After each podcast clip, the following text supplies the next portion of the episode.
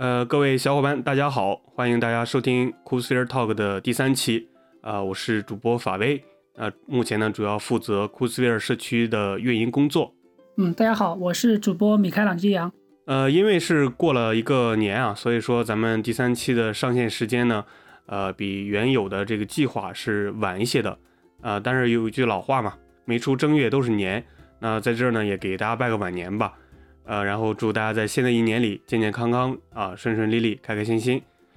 呃，言归正传啊，呃 c o o l s p h e r Talk 呢是由 c o o l s p h e r 社区发起的一档访谈聊天的音频节目。在节目的前期呢，我们会主要邀请 c o o l s p h e r 社区的 Ambassador、呃 Contributor 等角色，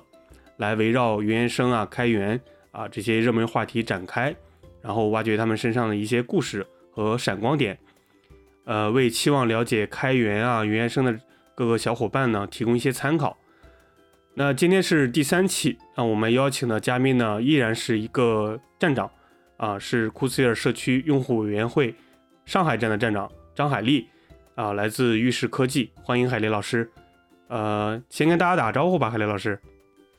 大家好啊，我是张海丽，哈，我来自那个玉石科技。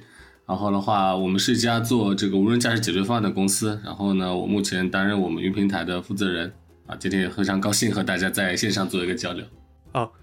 呃，再次欢迎海老师啊！我先做个简单的介绍啊。嗯，海老师其实这几年是在库斯尔社区一直非常活跃的。呃，相信现在在听播客的小伙伴，呃，应该在社区也见到过他写的文章，呃，或者说见到过他的名字，或者看到过他的分享。那除了写文章啊，参与呃线上或者说线下活动的一些分享组织，那他还担就是参与过我们去年啊，就是二零二二年的这个开源之下的活动啊，在其中担任一个讲师，然后来指导啊学生做开发项目啊，当时应该是做的是 Open Function 相关的。那另外呢，就是社区有一个宣传与外联 SIG 啊，那这个 SIG 呢，就是呃主要来宣传和布道这个库兹尔社区的。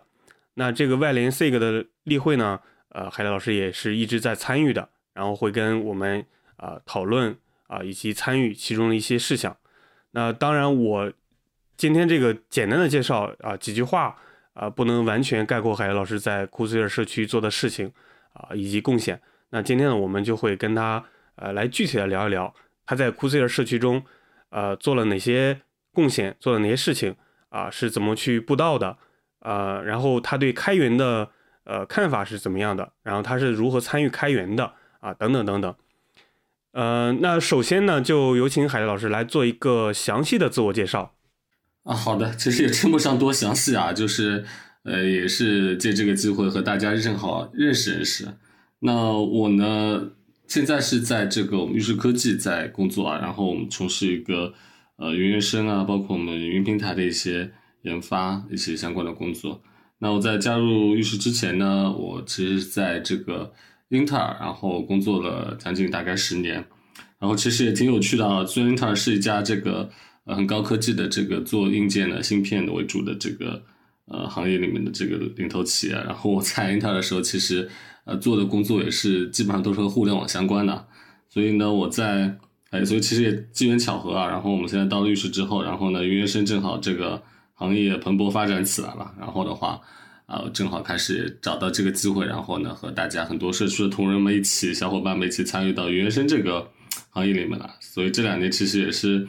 结识了非常多的小伙伴，然后呢，其实所以也就有了这个机会啊，在线上和大家做今天这么一个交流啊。就先说到这里好了，嗯。哎，海丽老师，我我有我有一个问题啊，就是，呃，您现在是属于已经是属于在你们的这个团队属于属于 leader leader 这个职位了吗？呃，一般像在国内这种环境下面啊，一般像 leader 呃还是呃在一线研发，这样这样就是啊，好像好像好像大家都没有这么多精力啊，去在一线研发，但是你是你是这个如何保持这样的一个热情？呃，其实坦白说，这个一些研发如果定义成这个写代码的话，那现在其实写代码的时间非常非常少啊。那只是也是借开源的项目的一些机会，然后去这个让自己这个不要退步太多啊。但是说，呃，其实，呃，我们做研发的时候，其实很重要的一点就是说，我记得印象很深，我们我读大学的时候，然后我们的院长，然后他其实呃一直是坚持给我们上课的，而且是上那些最基础的课程。然后他的一个观点其实就是说，我们呃不管做什么研发，不管你可能在到了哪个职位，其实很多时候你如果是呃喜欢做技术，对技术有一个热爱的话，就是千万不要放弃对一些呃基础东西的一些。掌握啊，以及说一些基础东西的一些这个知识的传播，这样的话，一方面是呃，你可以在不同层面啊，然后有通过自己的经历把一些更好的东西传传播给大家，然后那方面其实你也在这个过程中教学相长嘛，然后也可以收获到更多的东西。呃，其实，在最近做呃这两年做研究生，其实也是有这个感受，就是说，呃，我们通过接触到一些。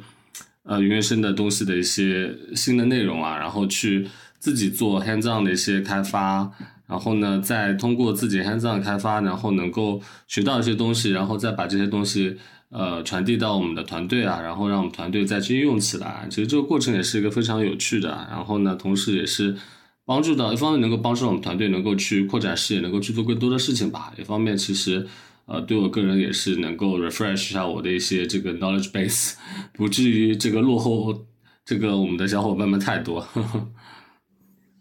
嗯，对，这个其实也蛮有意思的。呃，这呃，还是希望国内啊有越来越多的像韩立老师这样的啊这样的大佬啊，就是呃依然坚持在这个呃研发的前线啊，因为像呃国外的很多，我看国外的很多小公司啊。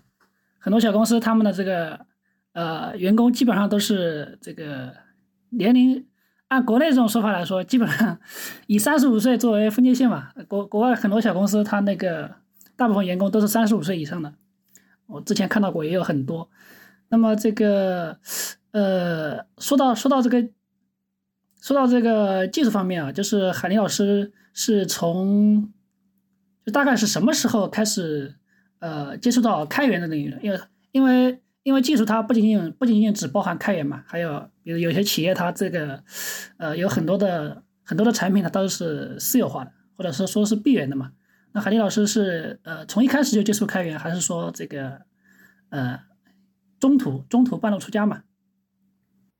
其实接触开源是挺早的，但是准确的说接触开源这个词儿挺早，的为什么呢？我在英特尔的时候，我们是软件部门啊，软件部门这一块，其实如果大家去看这个开源社区啊，像英特尔一定肯定会知道，英特尔是在开源社区里的这个很很厉害的这么一个公司啊。然后特别是对这个 Linux 的一些 core 啊，包括在浏览器的方面，其实都有非常多的贡献。那我们团队团队虽然我的团队不是做开源软件的啊，但是我们旁边我们隔壁的兄弟团队有一个非常厉害的一个专门做开源软件的一个部门啊，叫 OTC 啊，现在好像改了名字啊。呃，他这个部门其实基本上就是呃比较 focus 在做相关的一些开源软件的一些贡献，包括前面提到的一些 Linux 内核啊。然后在后期的话，因为我是做偏 Web 这一块的，然后和他们更多的合作的领域就在呃浏览器啊、浏览器内核、Web 运行时啊啊，当时比较火的 HTML5 啊一些相关的一些技术方面啊，所以在那个时候其实很早就听到了一些关于。开源的这个名词啊，然后的话也看到他们有很多我们很多那时候的小伙小伙伴，然后去参与到这个那些呃大的一些开源项目的一些这个贡献当中啊，工作当中其实也挺羡慕的。包括说当时其实呃对像 Chromium Chromium 啊里面很多一些代码，其实呃我们也参与过一些基于 Chromium 的一些开源项目，特别是当时印象很深的有一点是说。我们对于开源的时候，包括我们现在其实也是做开源项目的时候，你去 GitHub 上去创这个项目，他会问你说：“哎，你是用什么 license？” 所以在那个时候，一个最深的印象就是说，我们当我们去做一个开源项目的时候，会有一个开源项目委员会啊，然后去审核你的项目。然后这个时候的话，就是你最重要的一个问题就是说：“哎，你是一个什么样的方式去管理你的项目？是一个什么样的 license 啊？是一个比较 friendly 啊，开发者比较友善的呢，还是一个相对来说？”啊，就管理比较严格一点的 GPL 这种 license，所以在那个时候，其实哎就觉得说开源这个东西挺有趣的啊。然后的话，另外能够通过开源项目能够参与一些大家耳熟能详的像国际上的一些大项目啊，觉得这是一个确实很不错的一个事情。但是，确实在那个时候其实没有太多的机会去真正参与到这里面。那也是这两年，就是云原生啊，从一八年开始 K8s 对吧，然后发展起来，呃，然后从这个阶段起来，我们其实。发现说身边有了更更多的机会，然后在我们这个行业里面能够去参与一些开源的事情，当然也和后面 GitLab、GitHub 都普及了有关。我们刚刚工作的时候和这个读书的时候，这两个产品其实刚刚冒头啊，所以说还没有那么多的这个 项目需要大家参与啊。然后再对，所以说这个也是挺机缘巧合的事情吧，就是这两年参与到开源项目中，呃，也是。这个实现了之前啊，当时刚刚开始工作的时候的一些小愿望，哈哈，真正参与到这个开源项目当中，嗯，嗯，那您接触了开源之后呢，就是呃，和之前的这种闭源的软件，这种这种呃，大家的这种研发体验相比，呃，他们之间有没有是有没有什么不一样的地方？呃，不一样肯定是有啊，我觉得更多的从软件开发的层面来讲，其实。呃，其实可能还好，因为因为因为当时其实做的方式其实也是用已经开始用 Git 去做管理了，但是我们的管理也不会把代码呃这个放出去，然后呢呃更多的一些 code review 啊相关的东西可能也都是 team 之间内部的一些东西，然后呢也别人也不会给你去提很多呃各种各样奇奇怪怪的问题，对吧？那后来接触到开源之后，后来发现说，哎。当我们把我们的代码 open source 到 GitHub 啊、GitLab 这些公开的场所之后，其实，嗯，我们当时记得记得当时我有一个同事和我说，其实，现在还是深有体会，就是说，呃，做好开源其实并不是说，哎，你的这个代码写的多漂亮啊，或者说你这个，呃，你这个东西写的多牛逼啊，就这个很重要。更重要的是说，你怎么去管理好你的这个开源的项目，相当于说。呃，你这个东西放出去了之后，其实你会面对，呃，非常多非技术的问题啊。你可能有给你提意思，有的可能是这个，他会和你这个在 S 域里面进行更多的讨论啊。然后可能呢，在不同的这个文化上也会有些这个 culture 的 conflict 啊，或者有些什么一些其他的东西。同时呢，你要留出很多时间去在处理这些写这个代码以外的这些事情。那这方面其实是接触这开源和闭源相对来说，呃，最大的一个不一样的地方。所以我其实一方面，包括我们团队自己也是一方面鼓励大家去做一些开源的工作啊，然后呃，希望也是通过我们的东西吧，然后能帮助到开源社区，或者说帮助一些同行的小伙伴能够去呃更好的去一起发展起来，一起成长起来。那同时，其实我也每次会提醒大家说，啊，这个东西虽然非常好，而且很适合去。把它作为一个开源项目去，呃，放出来去做，但是你一定要做好准备，是说，当你放出去之后，你必须要 take care of 你这个 baby 啊，然后它会有各种各样的一些问题啊，非技术的问题，你肯定要去处理和面对。那如果你没有做好这一层的准备的话，我不建议你开源，可能你可以至少可以先放上去，作为一个 pri 呃 private 的项目去管理和维护啊，那感受一下这个开源的这些。平台上面的一些工具链啊，或者什么东西，先初步体会一下。当你做好了这个准备啊，可能还要花你很多时间、业余时间这样的一个准备之后，你再去把它真正的开源出来啊，可能也会可能会有不一样的收获吧。或至少这样的话，可能你这个项目可以更加长久的去去运维下去啊。对，对，这个这个我我们也是深有体会啊。比如像 g o b s f i e l d 的话，除了呃除了一些代码方面的一些工作的之外，啊，我们我们额外还有很多的一些啊非技术性的一些一些工作，比如像，呃这个，呃这个不，比如说有这种呃定期的一些这个社区会议啊，还有我们的这个呃一秀一秀一秀里面呃像国外的呃国外的用户比较多一点啊。比如像我们国内还有一个这个中文论坛啊，里面有各种各样的问题啊，我们还要定期的呃去回复嘛。反正就各种杂七杂八的问题啊，不仅仅不仅仅是写代码。所以如果你的项目要考虑到开源的话，所以海林老师说的这些上面的这这些因素的话，大家还是要这个慎重考虑一下啊。考虑如果合适的话，再将再将项目进行开源。呃，那么说到 c o p s f i e l d 呢，嗯，我相信海林老师。呃，接触 Kubesphere 应该也有很长的时间了，因为从我，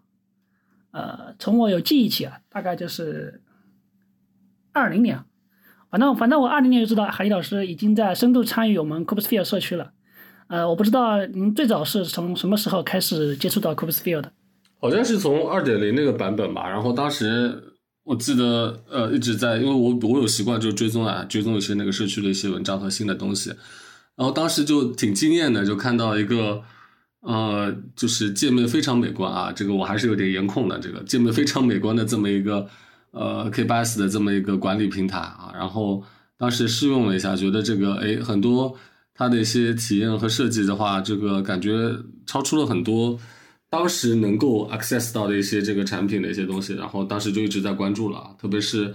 当时其实我们也接触 K8s 不久，然后把我们私有的这个 K8s 环境其实也搭出来没多久。其实特别是需要一个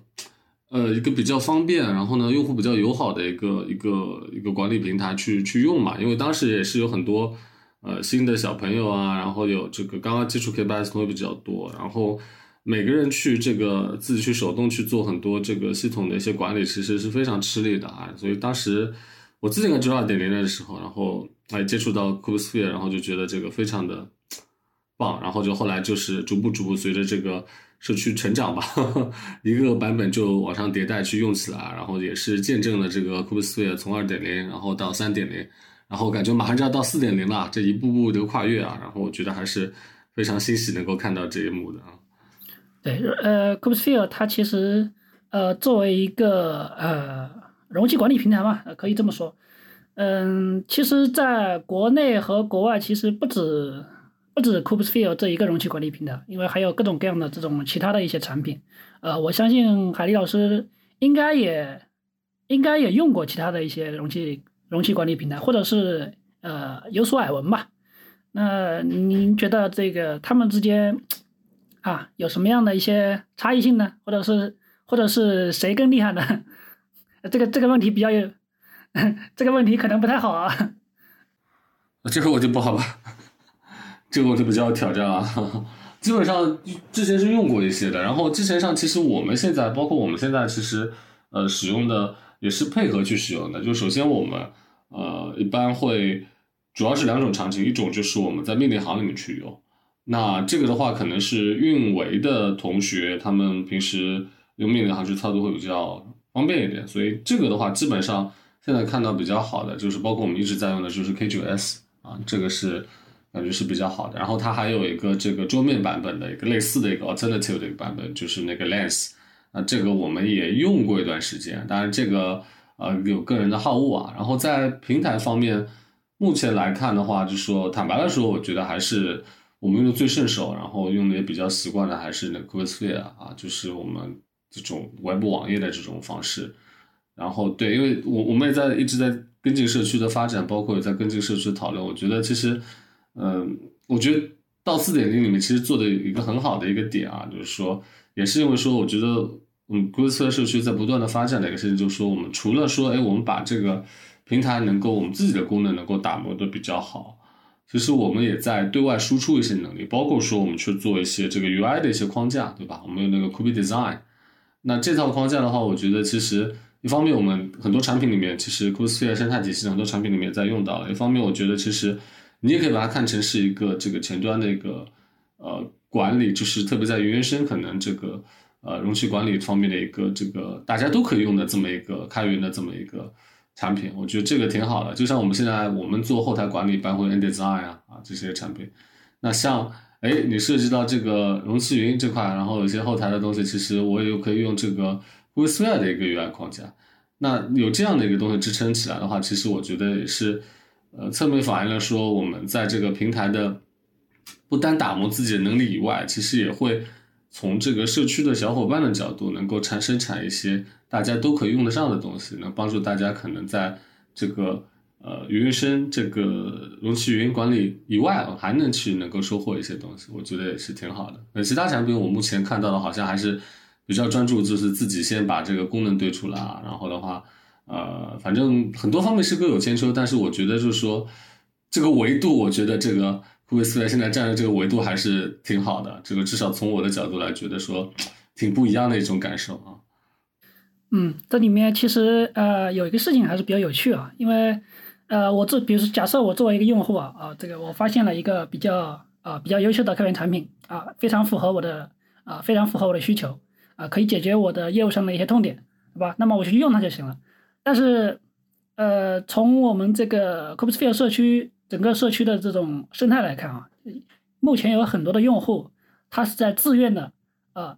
呃，对这种 c o p e s p h e r e 啊，以及它的这个周边的一些产品啊进行布道和推广啊，他自愿的做做一些宣传方面的一些工作，这个东西也是其实也没有人去逼他们，对不对？然后这个他们也没有一些这种啊，可以没有那种就是看得见摸得着的一些好处在里面，呃，像。海丽老师相信也是啊，这其中的一员啊。那么您是出于什么样的考虑？就是说，这个在没有任何这种实际利益的情况下啊，主动的进行布道和推广。首先，其实不可能说没有利益的，对吧？因为这个事情，我们其实能把这个东西带给我们团队，然后能让我们团队小伙伴用起来，然后呢，帮助他们呃，帮助我们团队吧，提升我们的一些运维效能。其实这就是一个非常大的一个好处了，呃。而且呢，就是说，我们其实也看到说，呃，当我们有这么一个具象的一个平台产品，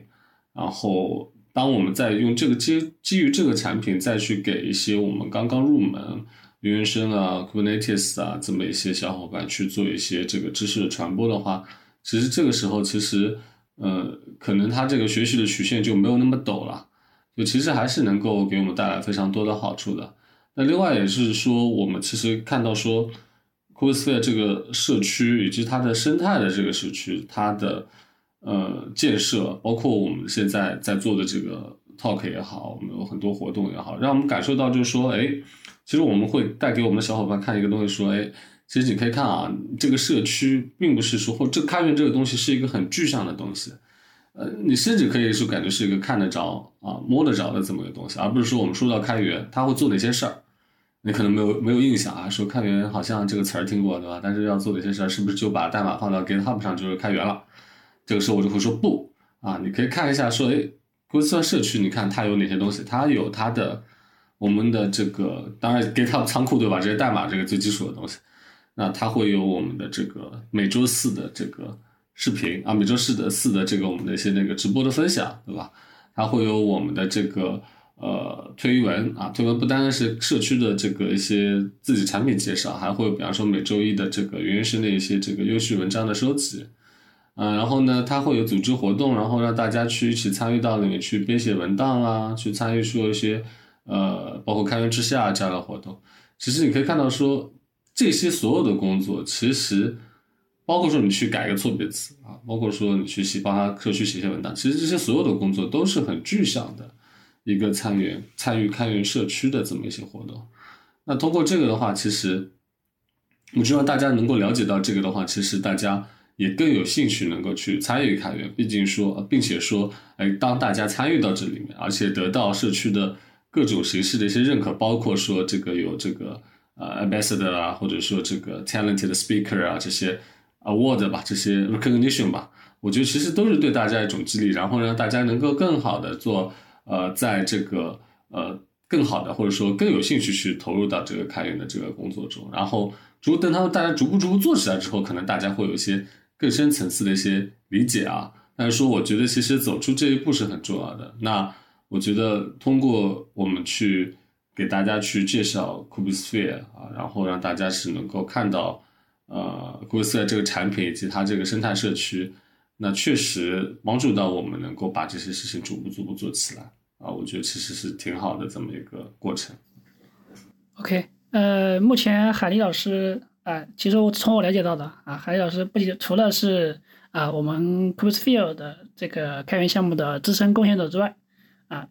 目前海林老师也是我们呃 c r u s e f i e l 产品家族的另外一个产品啊 Open Function 的啊资深贡献者啊。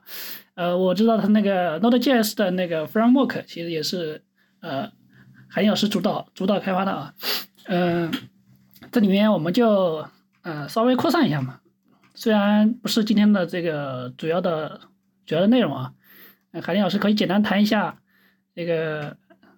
呃 Open Function 它其实也是一个呃函数计算的一个框架嘛。那么在函数计算这个领域的话，Open Function 那个呃海林老师目前有什么样的一些看法？嗯。然后，首先这个 Open Function 的，当然 Node.js 那个框架，这个也不能算是我主导的，这个我我参与的比较多啊，只能这么说。那当然，这个事情也是挺感谢我们的本老师啊，然后当时候包括这个对很多一些设计小伙伴的，然后一起在参与这个事情，然后也是收获了这么很有趣的这个过程啊。然后，其实关于这个我们这个 Open Function 这个社区，然后其实我也写了不少的这个我们的一些这个 tutorial 的一些文章，然后包括我们内部啊，然后。呃，一个社区写的一些文章，其实，在参与这个项目的过程中，其实，呃，我们为什么会参与这个事情？其实也是，呃，当时想是说，我们能不能够找到一些，呃，就是这几年的大的环境的一个命题，就是账本增效。那我们后来看下来说，好像。一个比较好的方法，除了现在可能这这这两年这个突然之间冒出来这个很火的词儿那个 FinOps 以外，好像在当时能够看到的比较好的，能够帮助我们去控制这个资源的这个增长啊，然后能充分的对资源利用的这么一个技术就是 Serverless。那当时其实最早对 Serverless 还是一个挺抽象的概念，最早从 Knative 开始去接触这个事情嘛，感觉好像啊还不错，但是这个东西要用起来感觉。有点难，然后后来哎，机缘巧合接触到了 Open Function，然后又这个特别是登参与进来之后，发现说，哎，这好像是真正能够解决我们的一些问题，因为包括我们现在其实也让我们组的很多同学在用。其实和大家讲的就是说，你可能 service 是，甚至我们都不讲 service，我们就跟他很简单的说，我们可以通过有一个框架现在放在你的面前，你可以用各种各样的语言。然后呢，你只要写这么一个函数啊，对吧？虽然这个 function 有功能，也可以翻成功能，也可以翻成函数。你只要写这么一个函数，然后呢，我们可以通过一个工具，然后在线也好，或者离线也好，然后瞬间就把它变成了一个微服务，然后你就可以放到线上去用。而且我还可以让它能够自动的伸缩啊，当你不要用的时候，它可以这个 scale to zero 啊，能够具备这样的能力。那是不是对你的这个？呃，让你去接触啊，这个微服务，或者说去玩 K8s，是不是能够一个更快速的一个途径？啊啊，所以其实当我们去给我们同学们去讲这个事情的时候，我觉得就是说，其实也是我们真的是觉得说这个事情能够呃逐步逐步在这两年能够去发展起来的一个很重要的点吧。就就是一方面能够确实非常的便捷，一方面的话就是它的这个。呃，scale to zero 之后，它的降本增效方面，它是有它的一个非常重要的一个能力在的。而且这个 open function 这个打个广告啊，这个 open function 我们这个作为这个这个 cloud agnostic 啊，云无关啊的一个 函数框架啊，它确实还是有它的一些额外的优势。因为就是说，serverless 这块的话，有一个很大问题，说其实每个云商都会做一套自己的框架，这个在其实，在在这个。呃，CNCF 的这个 survey report 里面都写的很清楚，大家会去看，各种各样的云商都有自己各种各样的这个框架。当然，里面最有名的就是那个 AWS Lambda，对吧？像 Google Function 啊，然后 Azure 的一些框架，现在最近也蛮有名。但是有个问题就是说，当你上传容易下传难。当你选了这个框架之后，如果你想哪天换一个这个平台再去用啊，这个时候就会很很挠头了。而且说你这个东西做私有化部署，其实也是很困难的，基本上都是云山给你提供的服务。所以呢，我们 Open Function 社区的这个 Open 方式啊，然后它有一个很很重要的一点，它是一个 installable 的这么一个 fast 的一个平台，也就意味着说，呃，我们可以非常方便的。在我们的本地啊，在我们的私有云里面啊，去部署这么一套东西。然后呢，它也借助了这个开源社区另外一个很有名的项目 Dapper 啊，然后能够同时能够很好的去在各个云上去用到那些云呃不同的云上面的一些云商提供的一些数据存储啊、消息队列啊这些资源。那这样的话就是说，哎，你方便你方便你去做迁移，一方面对于私有云也好，公有云也好，其实你的函数的使用其实还是相对来说行为是一致的。而且我们对同步异步函数的知识也都比较好啊，然后所以说，嗯，大家如果听了这期播客有机会的话，可以点开我们这个 Open Function 点 Dev 的首页，然后来看一下。好，广告完毕。呃，刚刚听海丽老师跟呃米开朗基扬也聊了特别多，呃，其实刚才海老师也讲过，自己接触开源也算比较早。嗯，那现在这个开源和原生这块儿都比较火。那我其实想了解一下，就是海老师您对开源呃的理解或者说看法是怎么样的？这个可以简单聊一聊吗？呃，如果说是这个原生，最近其实接触的更多的还是这个我们原生相关的一些开源啊，然后呃，可以结合的这个就是说一些体会吧。然后其实呃，其实挺有趣的。去年我们我这边嘛，然后接触开源的几个项目，然后呃，接触了几类项目啊，然后呃，都有一点不一样的一些地方。然后我之前想过这个说，哎，去年好像做的几个开源的事儿，然后好像这个。呃，都怎么说呢？就说整体都是做开源的事儿，但是呢，其实在里面有一些还是有一些差别的。然后正好也和大家做一个交流分享啊。然后首先我们去年做过几个东西啊，然后稍微如果列举一下的话，我们呃，首先是一类就是 quizware 啊，我们的一些这个相关的一些这个开源的一些社区的参与。那这块参与呢，去年其实更多的是在这个文档方面的一些。参与，然后这块的话是感觉是很多人会觉得说，哎，写个文档或者说改个错别字啊，这个搞个这个 PR 啊，这个好像也不算参与开源。但其实我觉得，即使你真的只是改一个字儿啊，当然我们一方面，呃，记得去年也看过这个 Parche 的关于这个 Open Source 的一些 Community 的一些 Contribution 的一些官方的定义啊，其实他很明确的也提到，就是关于这个。其实文档类啊，这个甚至的的 t g x u 啊，或者这个写两啊，对，写是做一些 comment 啊，其实这个都属于开源的一些参与工作啊。所以大家，我觉得，呃，真的想参与开源的伙伴们，这个我觉得不用这个，呃，都可以通过各种方式参与进来，也不用就是说一定是写代码的方式啊。然后，呃，我想讲的是说，即使是写改一个错别字儿，这个其实看上去一个特别容易的事儿啊。但是其实我觉得基本上没，我最近观察到的是，特别是刚刚接触开源的同学们，很难一次完成，啊，这个可能很感觉是非常的这个匪夷所思的事情啊，不就是改个字儿，然后我就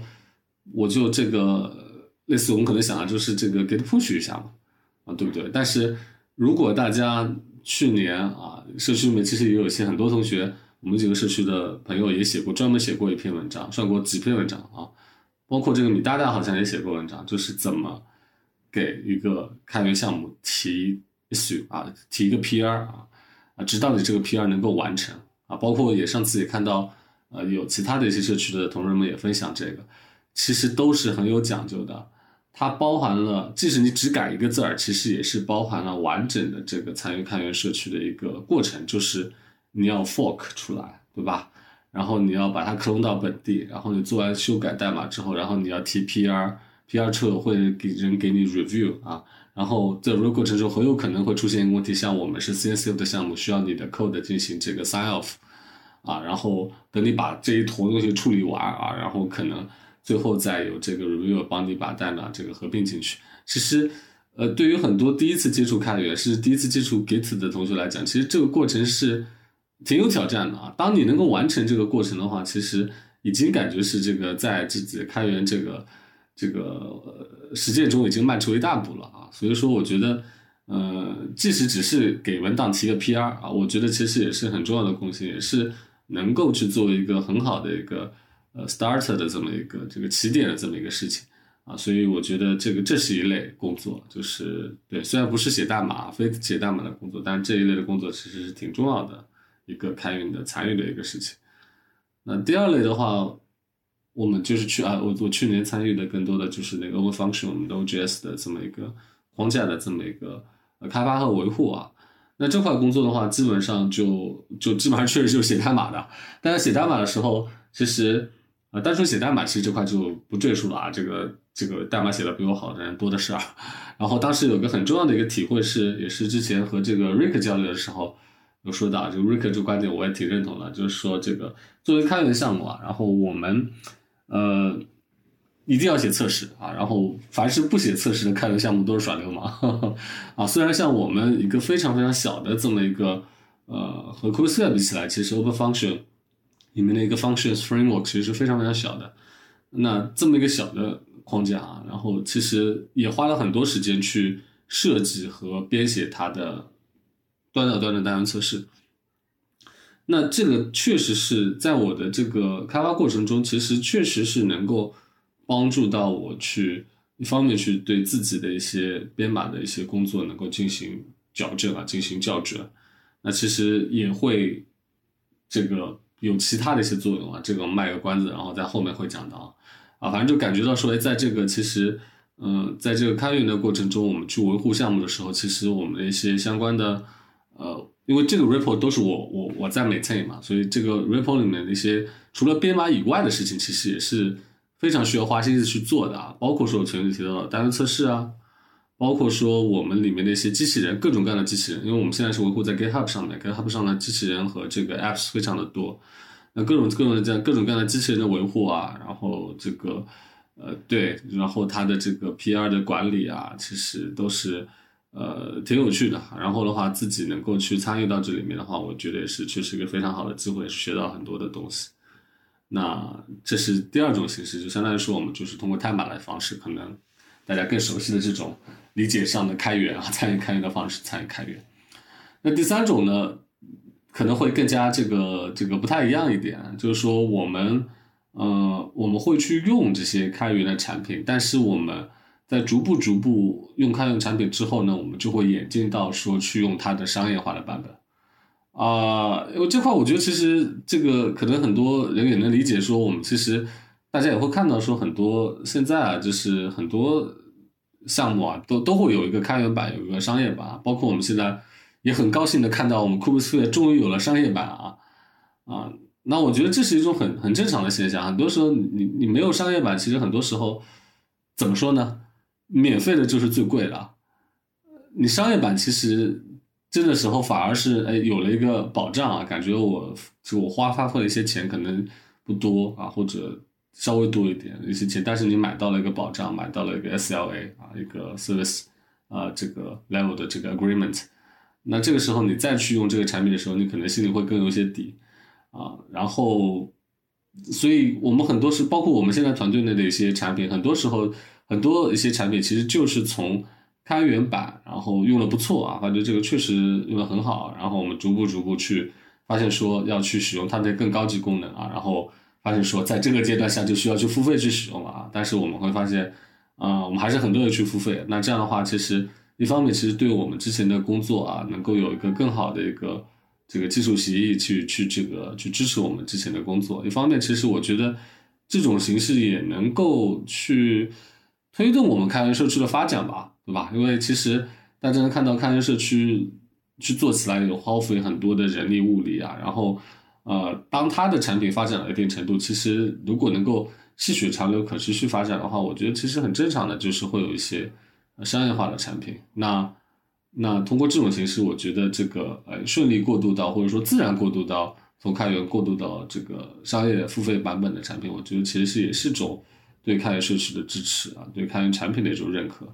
那同时也激励着，我相信也是激励着产品团队去做好，同时能够做好开源，更好的是做好开源，啊，也在同时做好它的产品啊，那个产品商业化的一些产品的一些东西。所以在去年其实有我们内部也会用到不少，就是从这个开源的产品，然后呢逐步过渡到这个呃这个商业版本的。啊，其实还看到过一些之前是只有商业版本，然后后面就是啊出了开源版本的，其实也挺有趣的。然后就感觉说，哎，是不是因为大家都觉得说我看不到你的代码，然后心里都不放心，然后所以我我就不敢用你的东西了。然后这个时候我需要有些开源的东西，然后来啊，不管是秀 muscle 也好，还是说这个秀炫技也好啊，然后可以来更好的去让大家了解我们啊啊，我觉得这其实也是好的。反正各种形式如果能够呃把这个。通过开源，然后让更多的这个人参与进来，然后呢，让更多的这个相关的这个行业的伙伴，然后呢一起成长啊，然后呢在成长的过程中，我们也能够在这个这个跟这个团队的发展啊，就是这个开源产品的这个团队的发展中，也能够呃一起能够做一些工作的话，其实我觉得也是挺好的一个事情，这是也是一种吧。然后最后一种就是比较有趣的，就确实去年参与了这个。嗯，开源之下啊，这也是也是这个感谢这个 g o o s p h e r e 社区的这个邀请啊，然后正好有机会能够一起来参与这个，这个确实也是去年第一次参与这个开源之下，这又是从另外一种不一样的这个开源的一些这个活动的一些工作的一个体验了，相对来说，因为那个的话，我们基本上就属于这个指导同学去完成，然后当时其实我们做的开源是是那个暑假做的对吧？然后我们其实好像。这个过程还是蛮难忘的，因为这个他的有个要求就是说，这个导师是不能，导师只能指导，对吧？不能帮学生写代码，不能这个去帮学生这个这个这个，就相当于说，你都代码都应该是学生输出出来的，你可以传递他思想，然后指导他，然后但是你不能帮他写，对吧？那这里其实就有一个很大的挑战，在于说，我们接触到的同学就是说，虽然有些项目确实能够。有些同学非常的牛啊，然后可能对开源已经滚瓜烂熟了，但是有可能我们也会遇到一些这个刚刚参与开源的一些项目，一些同学，然后就会遇到一些我前面提到的问题，然后包括说，哎，怎么去做 PR 啊，包括说怎么去写好 test case，其实这块是非常非常难的一点。当当我们真正去接触到这个啊，让一个同学去完整的参与这么一个开源的过程中，然后是非常难的，而且会发现说，其实。呃，这真的提供了一个很好的平台啊，像开源社区啊，像那个这个开源之下这样的项目，能够提供了很好的平台，让大家能够，呃，同学们能够找到一个比较切合实际，或者说比较接近，呃，生产化、产业化的这么一个一些项目，然后去做一些探索，实际的探索。然后呢，更多的，而且有导师机制嘛，也更多的有一些不同的导师，然后一方面传递一些技术上的思想，一方面。呃，像我这边可能更加专注于一些，就是我们开源去做这个产品或者代码贡献的时候，怎么去做一些流程上的一些要求。我们代码你需要 lint 好之后才能传上来，对吧？然后的话，包括说你这些 test case 你得写的有意义的，包括说你的编程的一些 style，你的一些 convention，你都得怎么怎么样去遵守。其实在这个过程中，我觉得其实也是真的拿到了一个让同学们也是能够。有这么个机会吧，能够得到一些各方面的一些一些学习的这个不同维度的一些学习的机会啊，然后我觉得也是很有助于，就是说，呃，让我们的同学们，特别是我们高校的同学们，能够呃在实实践中成长啊，真的是在实践中成长。所以最后在这个太原社区的这个我们的这个结束之后，我们在社区里面的推文里面，其实我最后的这个写的一段话也是说。啊，也是借用了这个毛主席这个在实践论的一段话，就是我们其实要通过认知和实践啊，不断的循环往复，然后呢，让我们每次的实践啊，能够上升到一个每次的实践和认知上升到一个新的高度，然后呢，帮助我们去做得更好。而像我们开源社区给我们提供的这些机会吧，我觉得其实都是非常的不错，不管是对学生也好，还是对我们导师也好，啊，所以。差不多就去年做了这几个不同的 开源方向的事情，觉得说都都挺有趣的，方向也都不一样。然后，所以现在其实也一有机会，我也会让我们组的同学啊都能够去多参与参与，多参与参与这样的一些事情。然后有不同有更多的参与之后，他们也会有一些更多的一些对于开源到底是什么，然后开源可以做一些事情，然后开源可以帮助我们啊。有些什么样的收获，然后我们同时又可以帮助开源去做一些什么样的收获，其实都会有一些更深入的理解啊啊好，刚刚那个海老师真的是讲的非常好，然后呃也非常内容也非常多，他呃我大体总结一下，就是总共有那么四种参与开源的方式啊，就比如说 TPR 啊，然后比如说那个使用开源商业版。啊，比如这个参加去年的开源之下活动，呃，我其实当海丽老师讲到那个参与开源的啊，就是提交 PR，就是这个过程的时候，我是比较有感触的，因为我是呃两年前加入 g o o s e r 的团队，那其实加入之后呢，也是我第一次或者说我刚开始接触开源这个东西，那在这之前我也没有说接触过啊 GitHub 这东西，然后。呃，当时是通过我们社区啊，就我们团队啊，当时有个小伙伴他在 B 站啊输出了一个提交 PR 的这种流程的视频啊，然后我当时看了那个教程之后啊自己摸索，然后呃用了差不多一周的时间吧，呃学会了怎么去提交 PR 啊。当然这个 PR 是呃怎么说，应该算是非代码那那类的啊，就是在修改比如官网的这个呃文档啊，或者说官网的一些内容啊等等啊，还算比较简单、比较初级的那种。但是这个过程也是呃怎么说呢？像郝雷老师刚刚讲那样，也是比较呃有挑战性的。另外就是，对你参与到这个过程，其实就不会觉得这个特别的简单，因为其实特别是你没参与过的时候，没有简单的事情。呃，刚才海老师还讲了一个，就是呃，开源之下这个活动，这个活动呢也是呃去年也是库斯尔市区第二次参与啊啊，那我们当时报了有六个项目，最后有完成了五个啊，这个完成度还是比较高的啊，然后学生们也都非常的优秀啊，我们。后续输出了一些像访谈类的一些文章啊，还有比较优秀的学生，他啊写出了那种技术的文章啊，质量也非常的高。呃，如果不出意外的话，我们今年应该还会继续参与。那其实我觉得除了这几种方式之外，呃，参与开源的方式应该还有很多啊。就比如说，呃，你在社区啊，就比如说用了这个 Coursera，然后你发现，呃。有有一些这个，呃，就是有些经验在，然后你可以写一些这个经验的文章啊，或者说你们企业用了之后可以写一些啊这个最佳实践的文章啊这一方面，然后也可以参与 c o u s e r 组织的啊，比如说线上的直播啊，你可以来分享，或者说线下的 Meetup 这种活动啊，你也可以去现场做分享。那有的人可能觉得啊，我我这个水平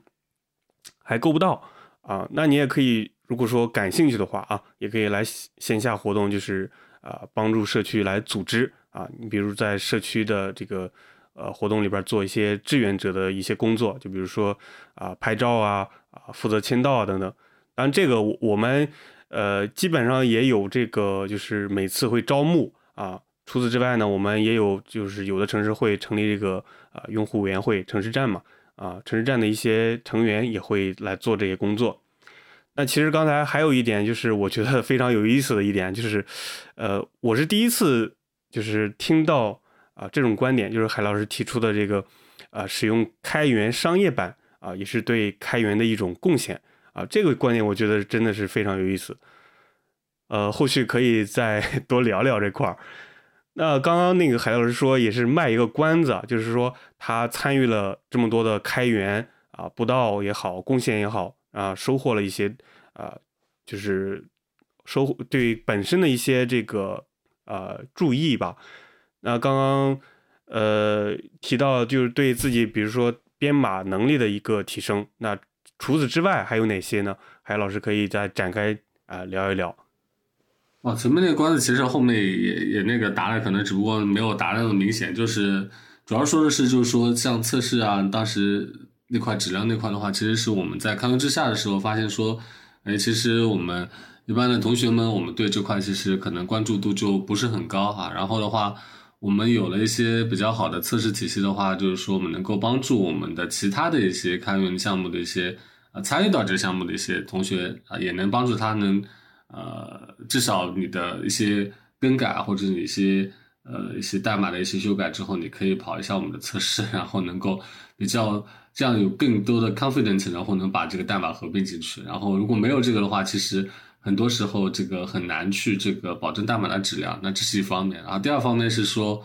啊，其实也是一种呃很有效的手段。因为开源其实很多时候我们在做的一些沟通方式是一个非常非常典型的这么一个异步沟通的方式。那在做异步方的沟通方式，那那它显然就坦白说就没有那么直接，对吧？那没有那么直接的话，这个也有没有那么直接的好处，啊就是说很多话呢，可能呃你不适合是让你去讲，特别是那些好话，当然是你要更多的，我们可以通过 S U 的 comment 或者什么东西啊，各种各样的交流形式，然后去去去 raise 出来，去说出来啊。但是呢，很多时候我们在实际的这个开源项目的这个参与过程中，肯定会有很多的一些这个 review 啊，或者一些这个这个一些这个讨论啊，然后有很多这个你的一些。因为你想，你可能会有一些这个每个项目都会是自己的一些规范啊。那那些规范的话，理论上你每个参与进来的人，他其实都要遵守这些 code of conduct 的。对吧？但是其实很多都是你直接和他讲，或者说反复和他讲，其实是一个很很累人的事情，其实也是一个很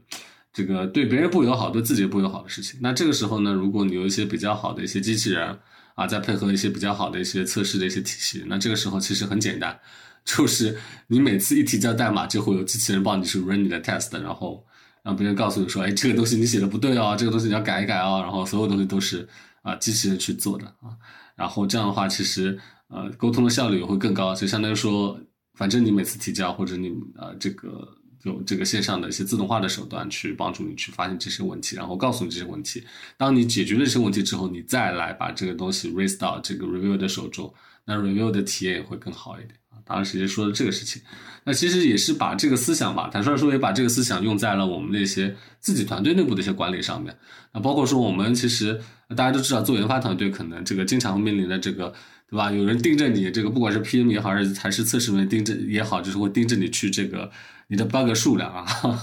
那这个时候的话，其实包括你说定制的一些提测的进度啊，或者各种各样的事情。那这个时候，其实我们也借鉴了这个开源的异步沟通的一些手段了啊，就是说，哎，这个事情，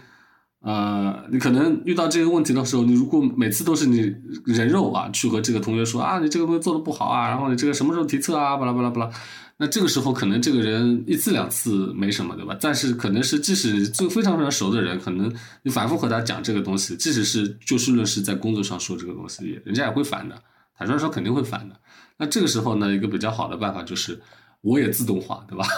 我们搞一个类似于 GitHub 的某某啊这个机器人，然后呢由这个机器人定时的去啊抓取数据，然后呢把这个数据然后整理成一个特定的一个消息，然后呢发送给。某些人啊，甚至说我们做一个红黑榜啊，对吧？然后好的同学啊，不好的同学啊，但是这个东西呢，你通过机器人去传递和展示这个信息，其实它的这个呃，这个这个在榜上的同学，他的体验就会啊不一样一些啊，就会这个相对来说更加的温和一点。那这也是我们从开源的一些异步的一些交流沟通上学到的一些一些小比比较有趣的一些东西吧啊啊，其他其实很多方面，其实我觉得也会也是随着参与开源项目，也是能够。呃，各方面的能够呃学到很多不一样的东西，包括说我们开源这个维护这个前面提到我们维护这个仓库的时候的这种各种机器人的设置啊，包括我们的里面的一些这个 pipeline 啊，很多这个 CI/CD 这种工具，其实每个同学，我们现在的很多同学，我们也希望每个同学成为真正的全站啊。那个全站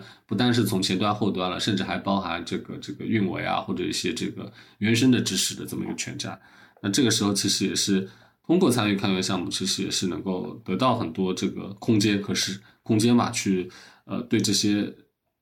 前面提到的这些 CI/CD、DevOps 的东西，能够真正的做一些动手的实践。那有了实践之后，其实能更强化了自己的一些理解啊，那也能够更好的，不光是在自己的工作也好，还是在开源项目社区也好，能够啊能够做更多的事情吧。嗯嗯，那就是现在也刚过完年嘛。呃，已经到二零二二二三年了啊。然后，呃，今年的话，那个海老师，呃，在比如说在 c o o s p h e r e 这块儿，或者说在 Open Function 这块儿，有没有什么呃计划，就是参继续参与这个市区的这个贡献，或者说一些事项呢？嗯 c o o s p h e r e 这边的话，可能今年最大的愿望就是之前在这个。我们那个新年的这个贺词里面啊，我们这个推文里面说过的，就是今年上海站我们得搞个活动啊。去年实在是这个疫情受太大的影响了，然后没有机会线下和大家见面啊，所以今年我们还是非常希望能把这个线下做一个 meet up 起来，然后和大家在上海相聚啊，这是今年最大的一个愿望，在 c o s p h e r e 社区这个这一块。温方区社区呢这边的话，今年一方面可能还会有些新的功能的一些开发吧，然后。呃，但我想更多的可能，我个人的重心，我觉得还是会放在我们把 Open Function 现在已经做的这些内容能够用起来啊，因为我们社区其实从工作角度有本老师，然后一直在推进去做啊，我觉得这肯定是不断的有新的东西加持了，是非常好的。包括我们现在这个也最近也正在集成，还是已经差不多集成完了这个这个这个 Web Assembly 相关的这个 WSM 啊 WSMH 也集成进来了。那我们其实有很多新很多的一些现有的能力，其实都是可以在不同的场景下去使用。但是说我们其实现在我们可能社区还呃还在影响力相对来说还不是那么大的情况下，其实我们还是要自己去多挖掘一些，说我们现在做的这个平台，呃，这个框架能够在哪些场景下能够真正的产到一些产生一些价值啊，甚至说能够进生产环境这样的一个层面。那这样这样呢，也能让大家能真正看到出这个框架的一个意义所在吧。那这样也能够相信能够激励更多的一些同学们能够参与到这个框架的一些协同开发里面，这样才能形成一个更好的一个正循环啊。那往大了说就是飞轮效应啊，往小了说其实就是一个呃正循环。那这样的话，才能社区能够继续的蓬勃发展起来。所以说，呃，比较希望就是在今年能够在 Open Function 这块能够呃有更多的实践啊。虽然我们团队其实也有已经在用 Open Function 的东西，包括是。我们最近用的比较多的就是 ChatOps 相关的一些能力啊，然后因为我们我们团队也是各个语言的同学比较多，然后正好利用这个能力，能够去定制一些我们自己的这个呃，在 ChatOps 嘛，在我们的这个我们的这个像我们是内部用 GitLab 呃 GitLab 版本的，那 GitLab 的 PR 里面通过一些呃 ChatOps 的方式方法，然后和我们的 CI/CD 工具啊 DevOps 的环境能够串联起来去用